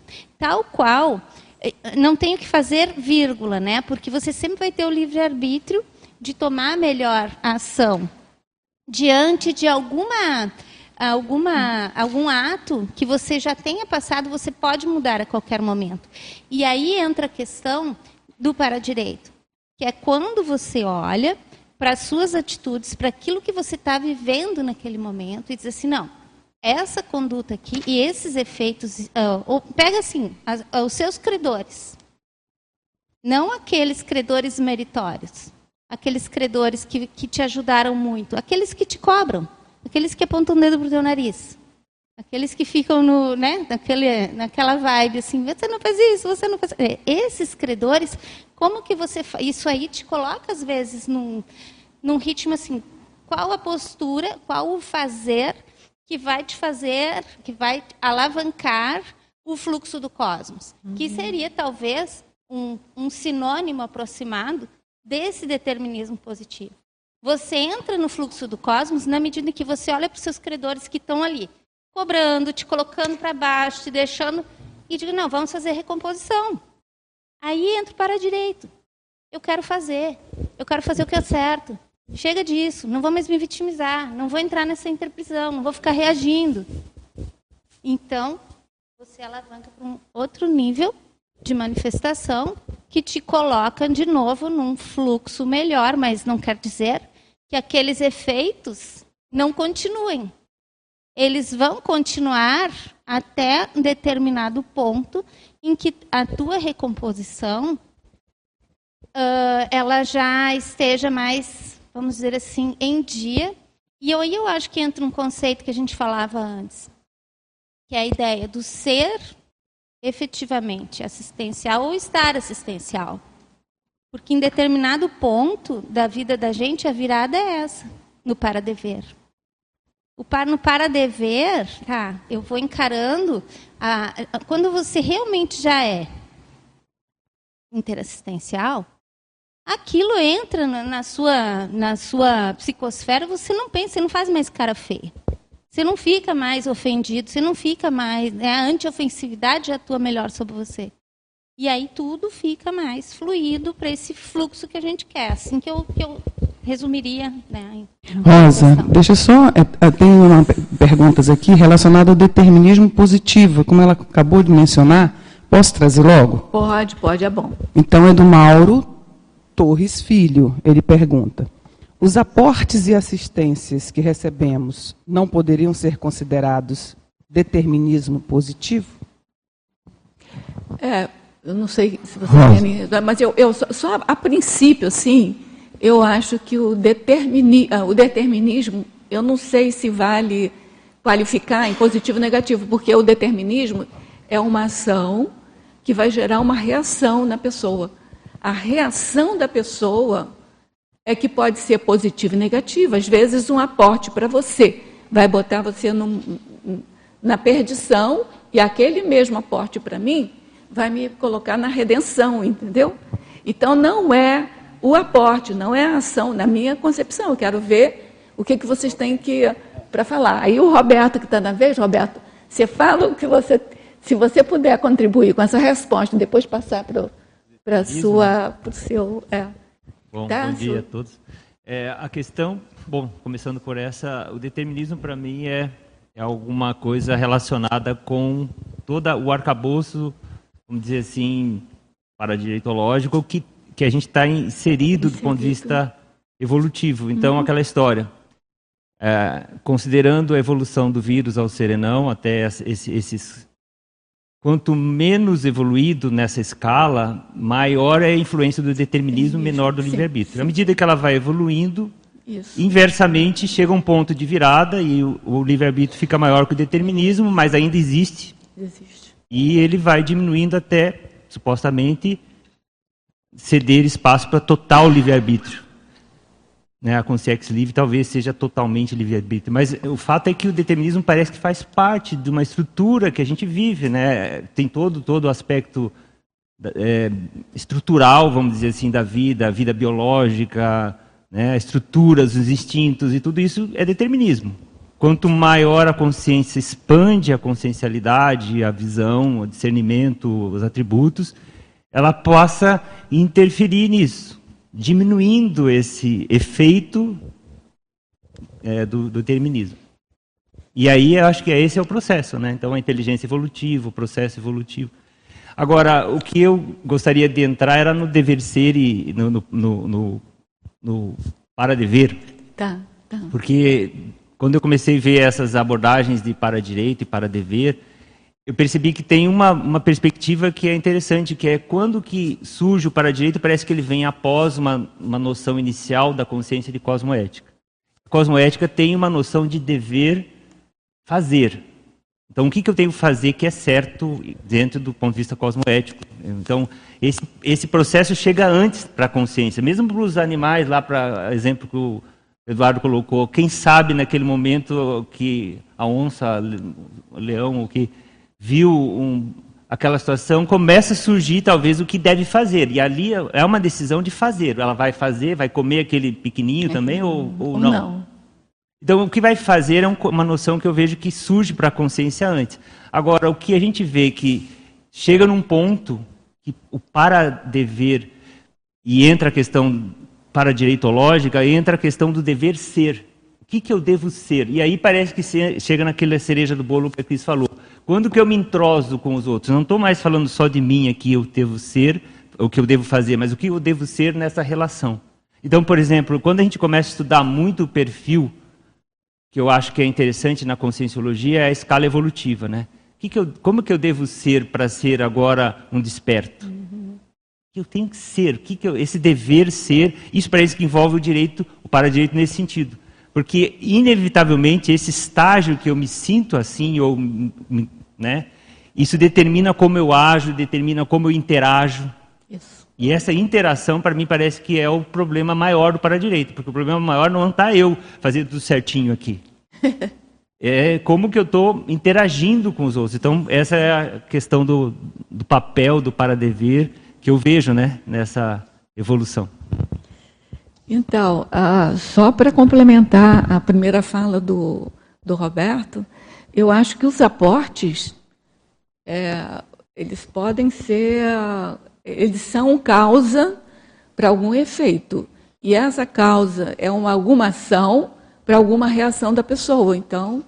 Tem, é, a, é, a próxima pergunta dele aqui tem isso aí que você está falando. Ele fala: se a pessoa nasce em uma família mais evoluída, mesmo que por seus próprios méritos, não vai sofrer um certo determinismo positivo? Pois é, aí. É. Eu acho que tudo que nos acontece, né? Sei. É. Exatamente. Né? Agora, você quer falar? Rosa, eu, na verdade, eu tenho uma, uma apanhada aqui sobre lei de causa e efeito, né? E, e tem umas frases aqui do Waldo, uma sentença, que acho que clareia um pouco essa questão do determinismo também, traz alguns elementos, né? Que ele fala que é, da complexidade do processo da, da, atuação da lei de causa e efeito. Né? Ele diz assim: a lei de causa e efeito não é de resultados consecutivos nem alternados, sendo extremamente complexa nos modos de atuação e suas consequências. Então, para a gente ver que existe aquele que é determinístico, já né, que, que é estreito, e tem aquele que é bastante complexo no, no, que vai resultar. Né? Então, aquela questão do carro que ele citou, pode ser que não seja, né? pode ser que seja de outra forma. E ele prossegue. Um exemplo. Aí ele dá um exemplo aqui. É, a holocamologia do Lex Orto Pensatas, tá? Na página é, 968. No âmbito da série X, pessoal, o dono de um harém vê um núcleo na próxima vida humana, é, humana, segundo os princípios da lei de causa e efeito. O homem não agiu corretamente hoje, recebe a carga do mal feito oportunamente. Entretanto, tudo na vida é flexi, flexíloco, ambíguo. Pode ser que sim, pode ser que não depende das minudências cosmoéticas de cada caso, ou seja, dos atenuantes e agravantes, das marchas e contramarchas, nas bases das reações existenciais. É, só... é, é, é complexo a gente achar, é, categorizar, né? Positivo, negativo. É, não, eu só queria fazer uma só observação rápida, para a gente não confundir determinismo com conquista evolutiva. Uma coisa é determinismo, outra coisa é conquista. Então a pessoa, ela vem a várias vidas, ela vai conquistando traços, atributos, condições grupocar, são conquistas evolutivas, não, não é o determinismo. A gente tem que. Parece a mesma coisa, mas é bom a gente né, separar. Mas aquilo são causas para novos efeitos. Isso, mas são né? conquistas, né? Então, é, é, uma conquista é, é, é, é fruto de uma ação passada, né? Tem aquela frase do ECP1, somos os resultados das nossas escolhas, né? Mas isso é uma conquista evolutiva. Para mim, a diferença entre causa e efeito e ação e reação está nisso. Causa e efeito, quando se fala, é uma coisa mais estática. Toda, todo efeito tem uma causa que precede.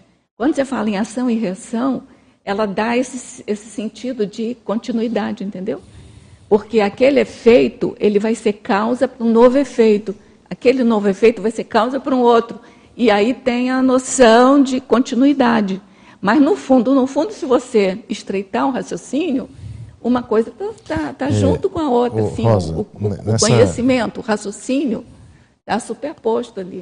Nessa questão, o que me fez, na época que eu, que eu escrevi o verbete, talvez compartilhar com vocês a, a reflexão que eu fiz foi assim, é, a gente não sabe na, pra, na nossa prática, assim, é, eu acho super importante o debate teórico, porque a teoria ela nos ajuda a dar um norte, né, um norte cognitivo, um norte evolutivo. Mas às vezes na prática mesmo, quando acontecem os fatos, você vai fazer reflexão, ah, isso foi ação e reação, ah, isso foi outro nome. Né? O fato é que aconteceu algo e esse algo teve uma relação direta com o que está acontecendo agora.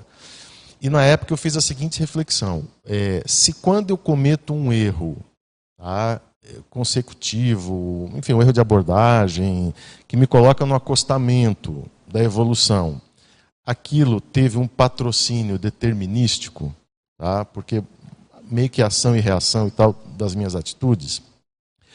Quando eu começo a acertar o meu caminho, o que que esse processo que a gente está chamando de determinismo, de enfim, essa essa faz comigo, entendeu? Não, veja. Volta no conceito. Vamos, vamos voltar no conceito. Lei de causa e efeito não é determinismo. Não é. Lei de causa e efeito é lei de causa e efeito.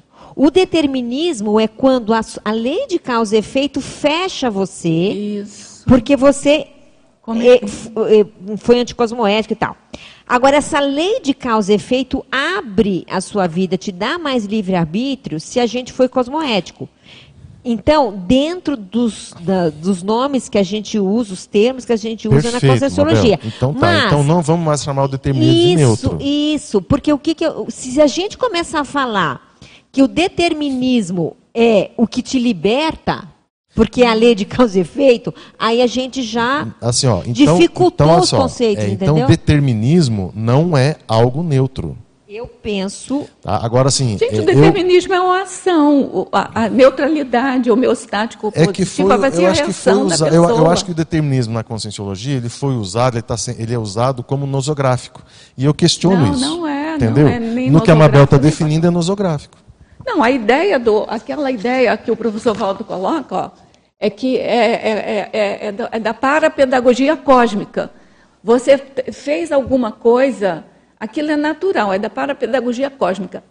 Aquilo vai fechar o teu livre-arbítrio. Tá, se você não mas fez aquilo, aquilo vai abrir. Isso, mas para então, pedagogicamente para você precisa se ser o mesmo, não, gente. Não, Eduardo, o mecanismo precisa ser não, o mesmo. Eduardo, se você não. erra, o mecanismo fecha, você acerta, o mecanismo abre, o mecanismo é o mesmo. Esse é o lei de causa e efeito. Tudo bem, mas é Tira é semântica, o nome. Não é.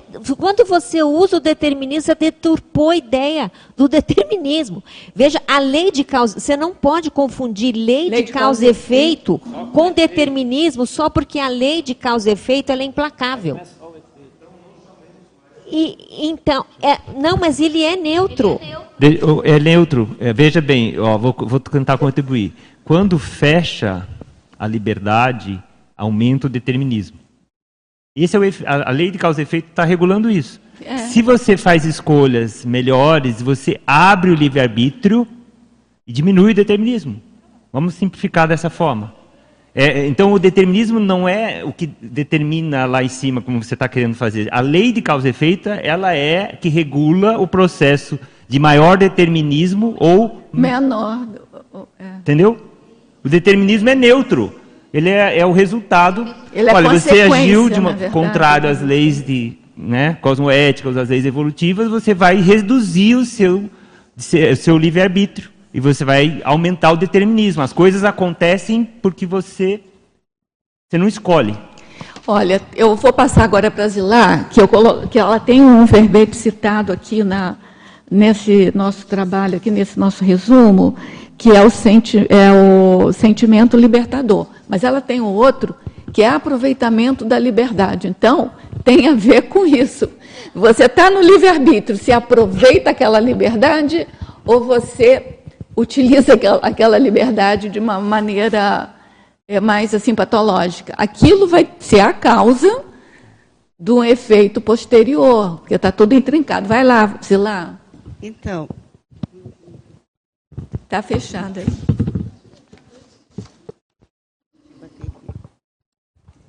Então. Oi? Foi? Agora sim. Então, é, eu vou trazer assim mais uma questão assim de, eu acho que é uma pergunta, né? Porque eu, vou querer começar lá do grupo Karma, né? Então, a pessoa que ela vem sem, vamos dizer assim, ela tem uma família, ela perde toda a família, ela já está já tá a caminho de uma liberdade, né? Que liberdade é essa e como que eu posso mensurar né, a, a, essa liberdade? Como que eu posso, qual é, descobrir qual é o nível de liberdade que tem nesse grupo karma, né? Então essa é uma questão. Porque, e a outra questão, assim, o sentimento libertador. O que, que é esse sentimento libertador, né? Quando eu estava pesquisando a respeito disso, foi através de uma pergunta do conscienciograma, né, que está lá no emocionalismo, e eu peguei essa pergunta né, e transformei num verbete. Até foi a então, é a questão da conquista, né, da, do estudo, que a gente vem gradativamente tentando mudar o nosso patamar emocional, né, as nossas emoções, a chegar nesse nível de liberdade, de sentimento libertador. Então, gradativamente, o que é que eu tive que fazer? Eu tive que parar uns dois anos para poder adquirir cognição a respeito do que é que é sentimento primeiro, né? Porque sentimento não é emoção e emoção não é sentimento, né? Então, para fazer essa diferenciação e entender esse processo dentro né, da evolutivo, como é que isso ocorre? Através dos pensênios, através das nossas ações do dia a dia, né? Como é que eu consigo melhorar, né? Essa, esse patamar de, de, de emoções que é o nosso psicossoma, já que a gente não descarta ele, né? Então a gente vai conviver com ele por muito tempo, né? Então, mas eu posso qualificar. Essa qualificação do, do sentimento, das emoções, é que vai dar esse, essa liberdade. É assim que eu vejo, que eu vou tendo essa liberdade de pensar, de agir, de me manifestar. Né? E diante de tudo isso, ainda tem mais aquela liberdade que a gente traz, que é a liberdade que. E aproveitamento dessa liberdade. Né? Esse verbete até foi a Mabel que ajudou aí, foi a mediadora aí. né? Então, foi por quê? Porque quando eu me, eu me aposentei, aí eu vim para cá, para Foz. Então, foi um aproveitamento do meu estágio em que eu estava, que eu estava em interprisão por causa do, do trabalho, né? A partir do momento em que eu decidi vir para cá, mudar aquela, aquele contexto, então eu me senti que eu teria que vir para cá e aproveitar esse momento que seria essa liberdade que eu tenho, né? Por não ter, ó, por não ter outra família, ou apego às famílias que eu tenho, porque eu tenho duas famílias e não tenho nenhuma. então esse processo de liberdade é que que me traz essa questão que está trazendo eu escrever sobre é, liberdade grupo kármica, né?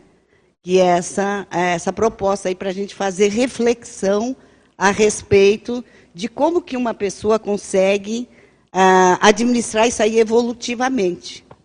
Porque é então, é uma administração, você tem que aprender a administrar através dos aportes, através dos valores, né, através de, de conquistas. Então, tudo isso vem trazendo esse processo de liberdade. Agora eu digo assim, em que nível uma, uma consciência que tem esse tipo de contexto, ela se encontra a liberdade.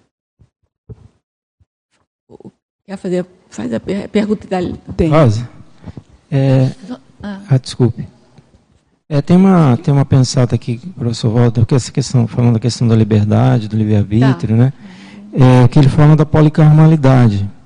Eles têm uma fase da libertação da policarmalidade. Uhum, eu ia fazer uma pergunta sobre isso, mas pode Aí ele diz aqui, né, no Lex Corto Pensata, dispensologia. A policarmalidade é a condição na qual a consciência já alcançou o nível evolutivo capaz de dispensar naturalmente os julgamentos e as punições da estrutura da lei de causa e efeito. A correção paretológica e autocosmoética, então, predominam na vida consciencial a consciência deixa de ser um peso na economia do cosmos. Muito legal. É, o peso da economia do cosmos é ótima. Economia Eu, do cosmos. Vamos tem lá. uma pergunta aqui interessante que é do Douglas Lopes. Ele faz assim: poderiam fazer um paralelo entre para-direito e para-justiça? Os universitários. Eu vou, eu vou fazer uma pergunta aqui e, e, a pessoa, a próxima, já responde as duas, pode ser? que a, a, a Zilá tocou no assunto que, que tem uma pergunta aqui para a gente fazer, que são os patamares de liberdade no curso grupo kármico, sabe? Do ego, grupo, polikarma. É, em que momento a abordagem para-direitológica ajuda na aceleração desse curso é, é, é, grupo kármico? Essa é uma pergunta. Né? E aí ficam as duas, a, a, pessoa pode responder ao teletertuliano e, e também já responder um pouco dessa pergunta. Quer falar, oh, Cris? Você, eu acho. É. E todo mundo dá um passinho para trás, né? É. Tá todo mundo alinhadinho, tá todo mundo dá um passinho para trás, né? É.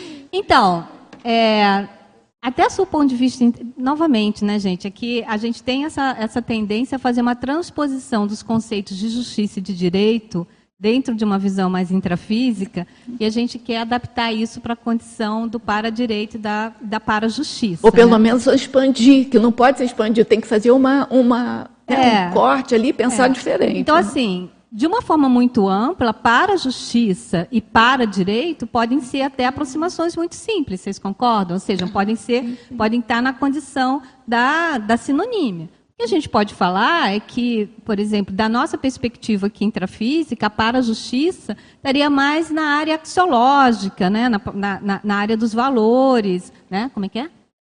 Tá na área dos valores, ou seria, inclusive, o resultado da atuação do para-direito, que tem a sua gênese na, na multidimensionalidade, né, no, no extrafísico. Então, assim, através da atuação do para-direito, ou através da inserção da consciência nas leis evolutivas, que é do que trata o para-direito, já consciente do seu para-dever, e aí a gente pode falar do que trata a para-direitologia, Aí a pessoa ela está mais a consciência, né? Ela está mais próxima de compreender os mecanismos da para-justiça. Compliquei ou não? não Tem uma, né? mais ou menos, né, Du? Tá por aí. Agora, em que momento a. É só, a... só para complementar, Cris, é porque é, tem umas falas, assim, até do professor Valde, que fala: Existem incoerências intrafísicas, que são incoerências extrafísicas, e existem incoerências a óleo intrafísicas, que são coerências extrafísicas. A mesma coisa de justiça se faz, né? Claro, é, é. Existem justiças intrafísicas que são injustiças multidimensionais, e, e, e injustiças aqui intrafísicas que são, possivelmente, não sei, justiças multidimensionais. É. Aí eu não sei. Mas eu acho que ele quis falar para a justiça. A pergunta foi para, é, a, justiça, para a justiça. Então, para a justiça já tem uma perspectiva mais, mais multidimensional. multidimensional. É. Ou que está além da justiça do nosso da, entendimento. Da e do nosso senso de justiça comum aqui, né?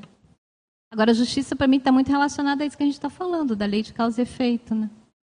Queria só, antes de mudar para outra, é, essa questão de justiça e injustiça, é, a gente tem visto no estudo da. Talvez empega a psicossomatologia. O psicossoma, com as emoções, ele, ele interpreta muito as injustiças num padrão que a gente chama que ninguém gosta aí da raiva, da, da questão. Existe uma, muitos estudos correlacionando quando a pessoa sente raiva e é porque ela foi de alguma forma na perspectiva daquela pessoa, ela foi injustiçada.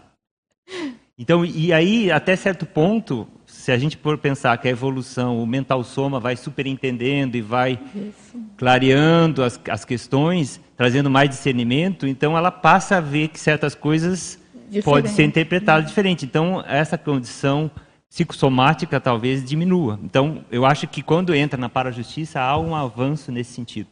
Também pelo, para, pelo mental soma, pelo discernimento, pela cosmovisão. Uma série de coisas vão mudar essa perspectiva da justiça. Uhum. Que a justiça e a injustiça nessa visão pessoal ou mesmo intrafísica, ela tem muito a ver com essa questão. Ela é relativa, na verdade. É. Existe a questão da restauração também, que é bem interessante, né? Exato. É serexológica. A gente a tem que anotar. da restauração evolutiva, né? Tem que anotar vários temas aqui colocados para a gente fazer novos debates. Então, né? eu acho que, de certa forma, o para-direito, é só para trazer esse elemento aí, o para-direito, o para-justiça, né? de certa forma, vai ajudar a gente a lidar com o nosso psicossoma melhor. Ah, pois é. Isso, maravilha. Hum. Maravilha. Rosa, Rosa, posso fazer uma propaganda aqui no, no horário comercial ah, da, da Unescom? A gente está com o nosso curso Autodesassédio Mental Somático caminhando para as últimas vagas. Vai ser agora no final de setembro, 29 e 30 de setembro e 1 de outubro. E é um curso voltado para você, para te ajudar a escrever o teu livro. O curso chama Autodesassédio Mental Somático. É um fim de semana, são dois epicons, tem dois campos homeostáticos, sábado e domingo, e à tarde tem os campos de escrita com assessoria de preceptor, autor da Unescom. E a gente está na nossa quarta edição, né, já são desde 2017, mas é por causa da pandemia a gente não teve o curso há alguns anos.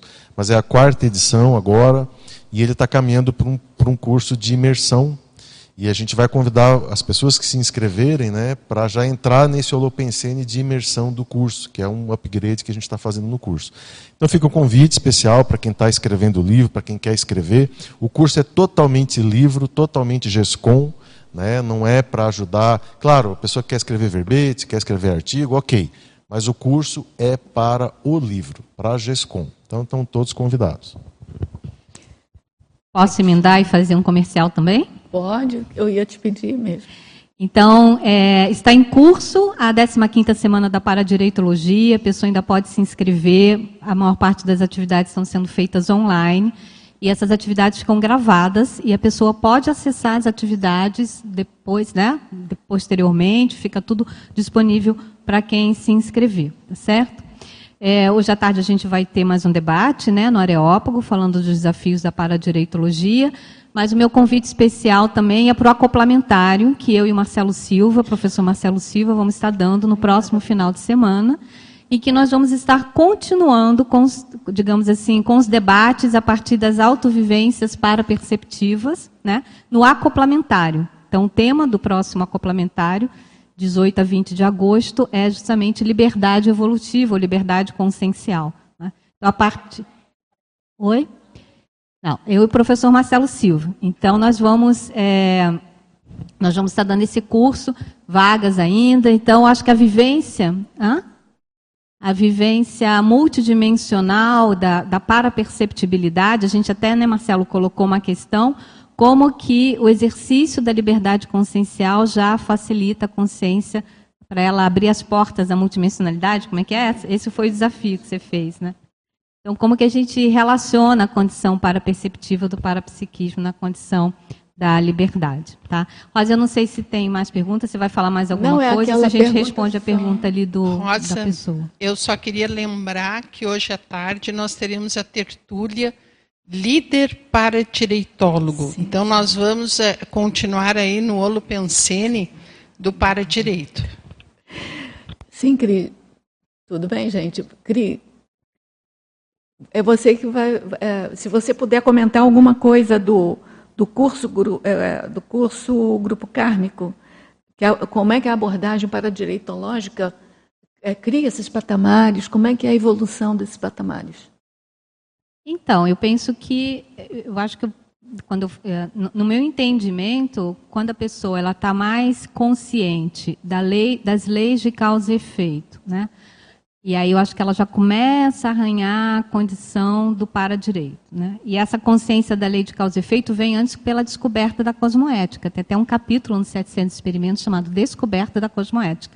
É muito interessante que o professor Valdo faz uma, uma espiral, né? ele vai fazendo umas correlações assim sim, sim, de causa e efeito não é isso? Uhum. Enquanto descoberta da cosmoética. É bem interessante esse capítulo, né? Vocês conhecem, né? Da é. descoberta da cosmoética. Então, eu acho que ali a pessoa já começa a adentrar a questão da lei de causa e efeito, e aí ela começa a entender um pouco mais, um pouquinho só, o papel do mecanismo dela. Agora, eu acho que é com os para-deveres, sabe, Rosa? Acho que essa condição de a pessoa se ver no processo evolutivo entrosado à evolução do grupo, acho que essa abordagem para a direitológica, que no meu ponto de vista tem mais chance da pessoa ela, ela exercer, né, no que a gente chama de uma fase recompositiva, dali para frente eu acho que acelera a evolução. E eu vejo que a condição da desperticidade também é um fator fundamental para que a pessoa ela possa acelerar a evolução dela a partir desse eu acho que o primeiro para-dever da consciência mais lúcida é ela se autodesassediar, né, não? Acho que ela se, ela, ela se tornando uma pessoa autodesassediada, eu acho que isso tem um reflexo no, no entrosamento do grupo, do grupo evolutivo dela.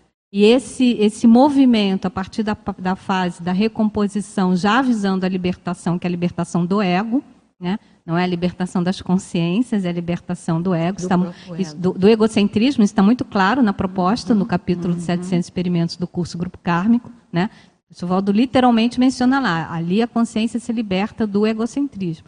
Ali eu vejo também que a pessoa mais consciente do seu para-dever, ela vai fazendo a doação de si. Ela pede, para de reivindicar, ela para de pedir, o foco já não é mais só ela, a vida dela, o que ela entendeu? Os caprichos dela. Ali eu acho que acelera a condição é, do curso Grupo Kármico, né? Acho que foi isso, na minha visão.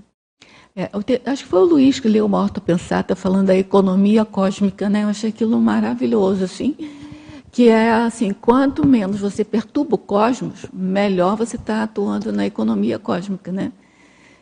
E uh, então, assim, a desperticidade, eu acho que é uma virada na economia no, no teu papel dentro da economia cósmica. É a primeira virada, não estou dizendo que é, que, que, é só essa, né? mas é a primeira, grande virada. É, e, e, nesse movimento autolibertação do egocentrismo e, e, na, e no progresso ali, a pessoa passa a fazer parte, aquela história da mini peça no Max Mecanismo, acho que vale a pena ressaltar, porque é um paradoxo, eu acho. Você ser é. livre, ao mesmo tempo que você, na analogia, é uma peça de um mecanismo. Então, é paradoxal. E é um paradoxo interessante, porque é exatamente quanto mais você se encaixa nesse mecanismo, mais você é livre.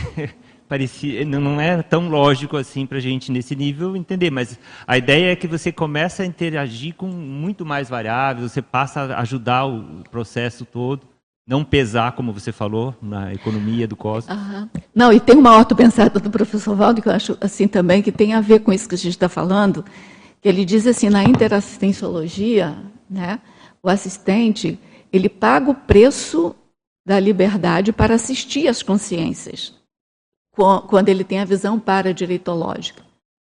Então, ele paga um preço, da, entendeu? E aí, assim, um preço da liberdade. Eu, quando vi isso, eu falei assim, é totalmente paradoxal tudo na Conscienciologia. Mas depois de um certo ponto, vira paradoxal, a mini peça do maquimecanismo, tudo isso. Né? Agora, com relação a essa questão de mini peça, eu estava lendo uma ortopensata também que é bem interessante, que fala assim: o foco não. chama megafoco, está numa epígrafe chamada megafoco. O megafoco não é na mini peça. O megafoco é no maximecanismo. Ah, eu vi. Porque se a pessoa ela estressa muito, ou seja, se ela enfatiza muito a condição ainda de ser a mini peça, de certa maneira, me parece. É egoico, né? Que, contraditoriamente, ela ainda está puxando para a condição do ego. Uhum, e é, é muito interessante, interessante né? essa ortopensata, porque ele nos remete, olha A questão da mini peça, esquece se você é mini, é média. A questão, coloca o foco no maximecanismo. Esse é o movimento centrífugo que a consciência tem que fazer. E na nossa sociedade, principalmente ocidental, a, o nosso pensamento, gente, e a gente está sujeito a isso, claro, porque isso faz parte do caldo cultural do Zeitgeist, né, é muito voltado ainda para o individualismo. Né? Determinadas culturas que prezam mais a coletividade, ou que têm mais né, uma visão sistêmica do indivíduo no grupo, grupo, talvez fique mais fácil fazer essa, essa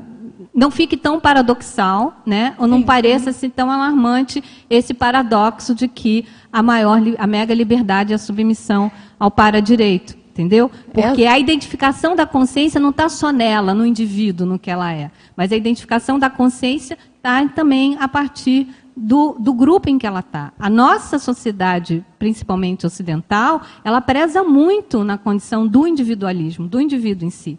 Entendeu? Então, isso tem uma força nas nossas matrizes cognitivas, né? pelo menos nessa vida aqui agora. É, porque assim, se a gente for ver tudo isso que a gente está vendo, que a gente chama de paradoxal, é, num patamar de paradigma é, intrafísico, sim, realmente é paradoxal, é, é, é contraditório até. Se não dá para se entender. Mas se você avança um patamar de, de paradigma, chega no paradigma consciencial, aquilo se, se esclarece, aquilo equaliza, aquilo né? E é essa a característica né, do paradoxo. Olha, eu vou alimentar demais. É então, rápido, porque nós, a gente está no não. É bem rápido. É, quando a Cris falou desse foco é no max mecanismo né, e não na mini peça, me veio muito a ideia do para-dever. Do para-dever. Porque a paradireitologia vai estudar, estudar os dois, o para-direito e o para-dever. Então, quando a pessoa pensa no mecanismo, ela está pensando no grupo, no que é o correto a fazer, no que é o melhor para todos, no que é o fluxo do cosmo. E não no que eu quero, no, no individual, né? Ela vai mais para o coletivo. Na verdade, nós somos um ponto do cosmos, né? Gente, olha só, eu agradeço demais a presença de todos vocês, ter, é, circulistas e telecirculistas. Eu considerei o debate, assim, para mim, na minha, na minha, na altura da minha paracognição, ou cognição, assim, é, de muito crescimento. Espero que, que tenha também é, contribuído com vocês. As nossas pontuações de hoje, do círculo 571, são 88 espectadores simultâneos, 315 acessos, 22. Não, eu acho que eu estou errada, né? É 591. São 99 espectadores simultâneos, 302 acessos, 22 presentes e 9 autores. Tá bom? E agradeço então mais uma vez a todos.